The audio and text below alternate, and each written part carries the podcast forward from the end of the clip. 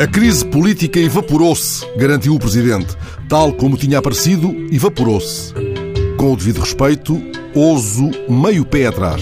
É que, tendo o fenómeno ocorrido num ápice, não se verificam os pressupostos da evaporação, nem sequer os da ebulição, ainda que o noticiário avulso o possa sugerir. Catarina Martins tratou de nos alertar para a altíssima probabilidade de criação de cenários de catástrofe até ao orçamento.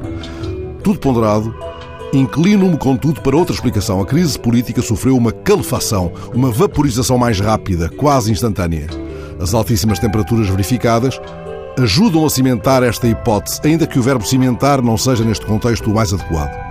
De um modo ou de outro, por uma ou outra via, está a crise política em estado gasoso. Isso não nos garante que se tenha sumido, mas apenas dissipado, desvanecido. Mistério gasoso seria a fórmula mais feliz se me é permitido roubar o título de um poema em que um verso assegura, todavia, a vida é líquida. A canícula aperta e procura sombra onde das leis da física me vá libertando. Não estamos livres de ir com a crise. Tudo se me evapora, gritou Bernardo Soares em seu desassossego.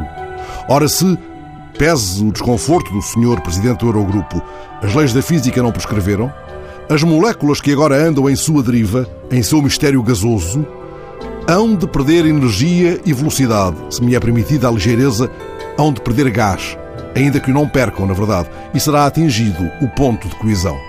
Na sombra a que me acolho, entretanto, para enfrentar o verão, espero que, ao menos, o crescimento seja sólido e haja, já agora, alguma liquidez. Até setembro.